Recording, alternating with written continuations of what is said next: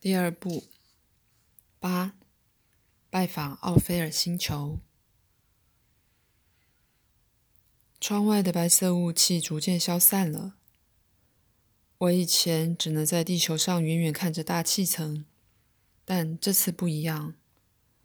现在有一层蓝色的气团就在我周围漂浮着，感觉就像全身都浸淫在闪闪发光的蓝色气团里。虽然如此，眼前的景物还是看得一清二楚。从舷窗望出去，是一片橙黄色的草地，在美丽的秋景中，飞船慢慢降落。阿米用手肘推推我说：“看看窗外的太阳。”我朝窗外看去，只见一个硕大的红色发光体悬在高空，表面蒙上了一层。这个不知名星球的大气，在巨大的发光体周围形成了一个同心圆，比地球上看到的太阳好像要大上五十倍。阿米知道我在想什么，便说出准确的数值，其实大了四百倍，看上去好像没有那么大，因为距离太遥远。这是什么星球？是奥菲尔。这里的居民是从地球来的哦。什么？我吓了一大跳。几千年以前，地球上有一片大陆，与你们的文明发展情况很相近。他们的科学水准大大超出爱心水准，但是良心与智慧却麻木不仁，因此他们说不上是智者。只能算是很有能力的聪明人，于是就发生了必然会发生的后果，是自我毁灭吗？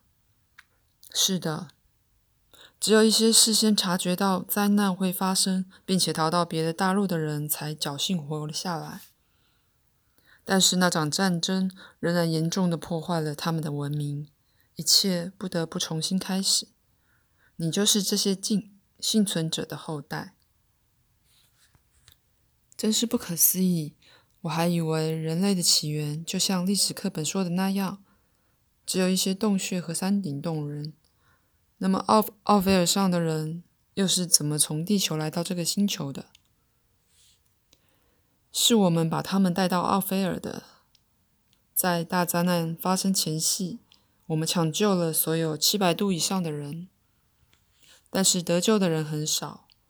因为那个时代人类进化的水准比今天平均低一百度左右。今天地球进化程度程度提高许多，达到七百度的人也增加不少。如果地球发生灾难，你们会再次解救人类吗？我们会营救超过七百度的人。这句话让我很高兴，我认定自己应该在被营救的人当中。真的吗？太好了！你们会把我们带到什么地方去？我说过，我们只营救超过七百度的人。啊，当然了，阿米，我有七百度吗？我说过，我不能回答这个问题。怎么样才能知道自己有没有达到七百度？凡是无私的为别人幸福着想。动机纯粹是爱的人都会超过七百度。我明白，人人应该努力为别人创造幸福。别人不是仅仅指自己的亲朋好友而已，而幸福是指不违反宇宙基本法则的事情。你又提到这个著名的法则，现在可不可以告诉我它的内容到底是什么？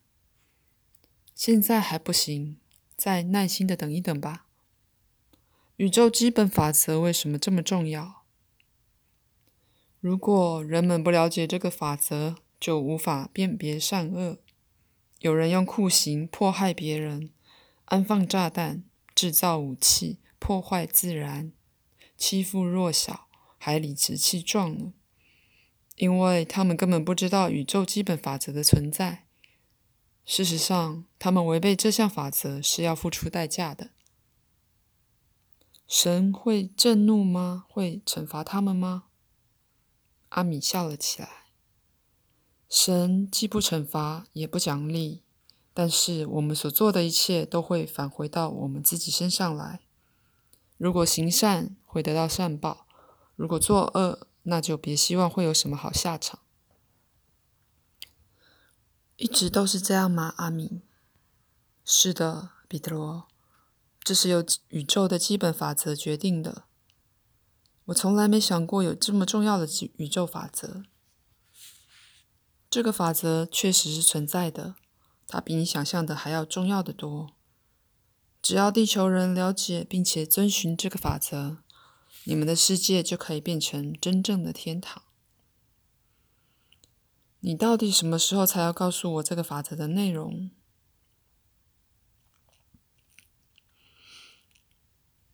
你好好观察奥菲尔星球吧，它可以教会你很多东西，因为这个星球上的人们就是按照宇宙基本法则在生活的。我在阿米身旁坐下，准备从大荧幕上仔细观察这个美丽的星球。我尤其很期待看到奥菲尔的居民。我们在离地面三百公尺的高度缓缓漫游。我看见很多跟我们的飞船相似的飞行物，但是它们飞近以后，我才发现它们彼此的形状和体积都不一样。阿敏猜出了我心中的想法，便说：“地球上的飞机不是有许多机种吗？这里的飞船也有不同的种类。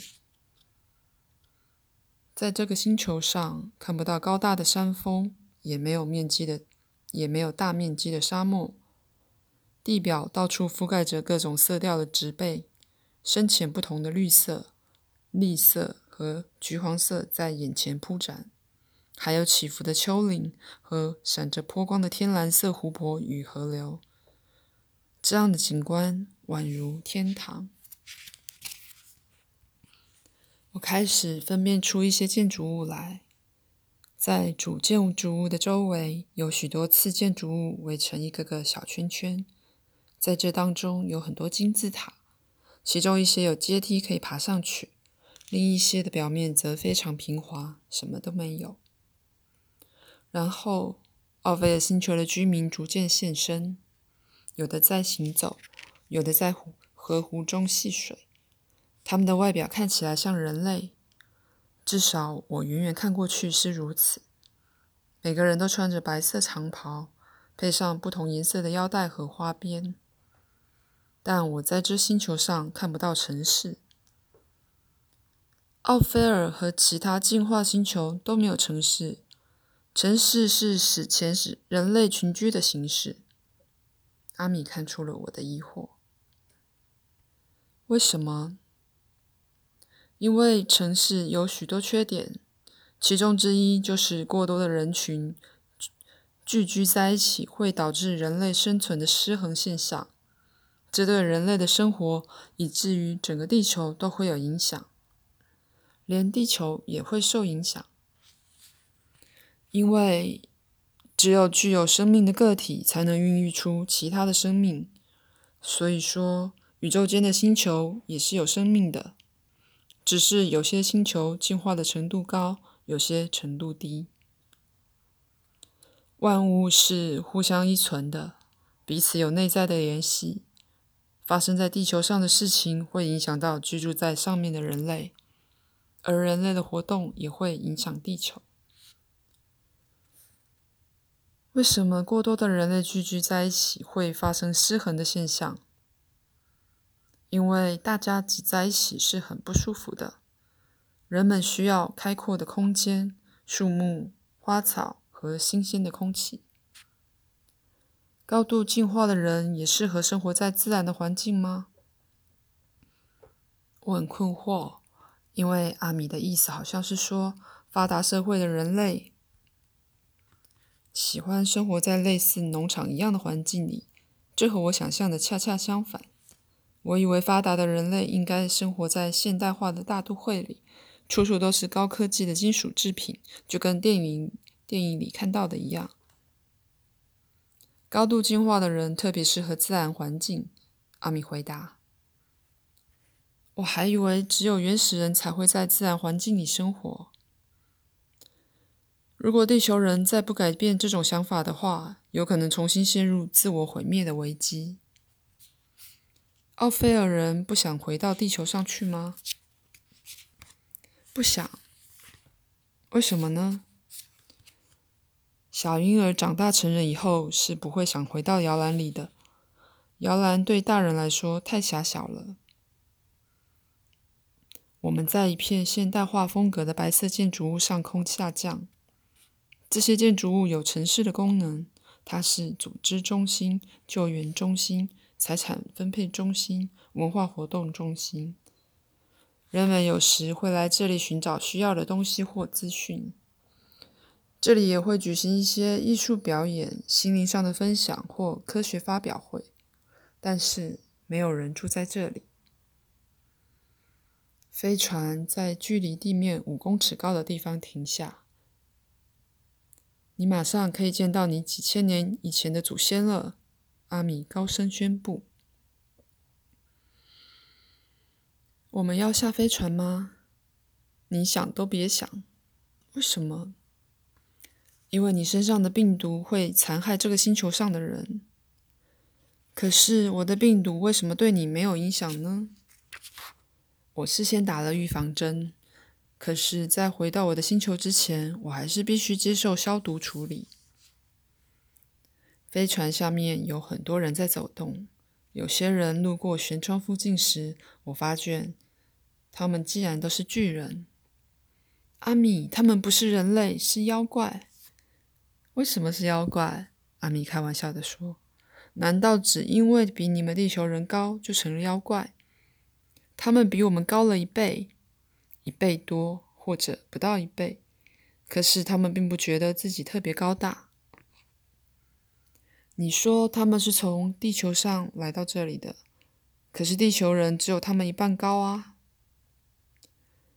地球上的幸存者受到辐射和失衡现象的影响，连带阻碍了发育，所以身材变得矮小了。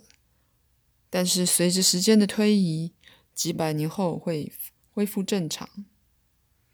地球人如果继续生存下去，有可能会再长高。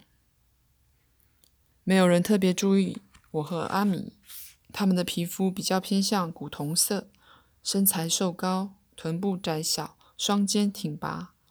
有人身上系着阿米那种腰带。奥菲尔人的神情看起来十分平和、轻松和友善。他们每个人都有一双细长的眼睛，不过和中国人的丹凤眼不一样，而是像绘画上的古埃及人。阿米解释说，奥菲尔人的身材和古埃及、玛雅、印加、希腊以及居尔特人的身材相近。他们都是大西洋亚特兰蒂斯岛文明的一部分，是亚特兰蒂斯人的后代。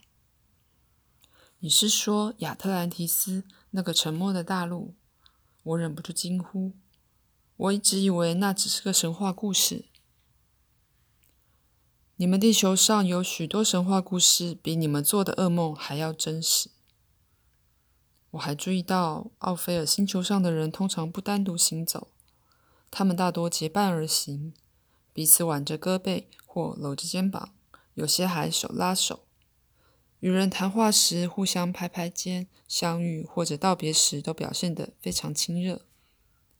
他们的性格爽朗，每个人看起来都无忧无虑的样子。没错，他们是无忧无虑，没有什么好担心的。每个人都关心别人，你们可以向他们学习。他们为什么都这么高兴呢？我之所以这么问，是因为地球人走在路上总是紧张而严肃的，这里的人刚好相反，大家都好像在过节一样快乐。因为他们健康的活着，所以感到快乐。你觉得这样还不够吗？他们不会遇到问题吗？没有问题，只有挑战。我叔叔说，不断的解决问题，生活才有意义。他说，没有问题需要解决的人，活着没有意义。你叔叔指的是智力方面的锻炼，但是他忽略了一点，因为他只在我跟你讲过的两个中心的其中一个活动，所以是运转型的脑力劳动者。智力是一台不断运转的电脑，除非启动另外一个中心，也就是心灵情感中心。假如智力上没有难题需要解决，没有智力游戏可玩。而在这时候，心灵情感中心又不能与现实生活联系起来，那这个人就有可能发疯或者感到郁闷。我觉得阿米说的是我，因为我也总是在不停的思考。那除了思考，还要做什么？我问阿米。感觉、享受、倾听、触摸美好的一切，呼吸新鲜的空气。闻闻各种芬芳，品尝佳肴，用新鲜而纯真的目光观察生活。这样做你会感到很幸福。真的吗？如果你暂时停止思考，会感到非常快乐的。想想看，现在你可是在一艘太空船上，在距离地球好几光年的地方，你正在欣赏一个进步而发达的星球。这里居住着古老的亚特兰蒂斯人，你是多么的得天独厚！有多少人梦想着这样的机会啊？现在，好好欣赏你周围的一切，充分利用这宝贵的时光吧。我觉得阿米的话有道理，不过我心里仍然有疑问：那思想就没有用了吗？阿米笑了，这是典型的地球人结论。不是最好就是最坏，非黑即白，不完美就是丑陋，不是神就是魔鬼。这样的思考模式太死板了。他在扶手椅上坐下，继续说着：“思想当然有用啦，没有思想，你就和一般生物没有两样了。但人类最大的才能并不是思想，那是什么？难道是享受？”为了要享受，你需要意识到你是在享受。意识难道不是思考？不是，意识是一种觉悟，而觉悟是超越思想的。那么觉悟就是最高级的喽。我下了结论。这一堆复杂的观念把我搞得一团乱，而且还是因为我自己发问才卷入这一团乱之中的。也不算是，阿米神秘的回笑着说：“我举个例子给你听。你刚刚意识到你听到了一种奇怪的音乐，对不对？就是我播的第一首音乐。是的，可是我不喜欢。你知道自己听到了一种奇怪的音乐，这就是意识。不过你并不享受它。的确，我并不享受那音乐。”换句话说，就算有意识，也不一定能享受。没错，那缺少了什么？我播我播放的第二首音乐，你很欣赏，对吗？对，因为我喜欢。喜欢是一种爱的方式。有了意识却没有爱，就不会有享受。因此，爱是人类能力中最可贵的东西。我们努力热爱一切，生活在爱当中，这样就可以享有更多的东西。例如，如果你不喜欢月亮，而我喜欢，那么我拥有的就比你多，我就会比你更快乐。所以说，爱是人类最重要的能力。彼得罗，你说的完全正确。可是，地球上的人知道这个道理吗？你也知道的，在学校有人会教你这个道理吗？没有。地球人还处于第三级的阶段，智力阶段，也就是理念、理性、思想、推理的阶段。因此，谁思考得多，人们就称他是智者。但是，这种智者往往忽略了心灵智慧的存在。这么简单明了的道理，智者怎么会忘记呢？因为智者只使用了智力中心，但是理性无法体验到爱，所以有的人没有意识到感情的存在。他们甚至以为感情是某种未进化的东西，应该被聪明才智或僵硬的逻辑所取代，所以才会为战争、恐怖活动、欺压贫弱、破坏自然的行为辩解。现在你们地球人就因为这种过分精明的思想，由于这种种灵光的理论而面临危险危机。当你在批评我们地球人的思考模式和你们完全相反时，总是有说不完的道理。我趁机取笑阿米。那么你就好好观察一下奥菲尔世界吧，这里的一切都比较符合正确的模式。一整晚没睡，白天又玩得太兴奋，现在再加上阿米一连串的震撼教育。弄得我精疲力尽。透过舷窗，我看到奥菲尔世界里高大的人群、优美的建筑物、身材健壮的儿童，还有天上飞的和地上跑的交通工具。但是由于疲倦，我已经提不起劲了。你知道那位先生几岁了吗？阿米指着在飞船附近走动的一个男人，他看上去有六十多岁吧。他的头发已经花白，但是却十分青春有活力，一点也不显老。我说他应该有六十多岁吧。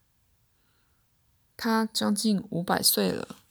我感到一阵晕眩，一阵倦意袭来，脑袋似乎要爆炸一样。阿米，我好累，想回家睡觉。我觉得有点恶心，什么也不想听，不想看了。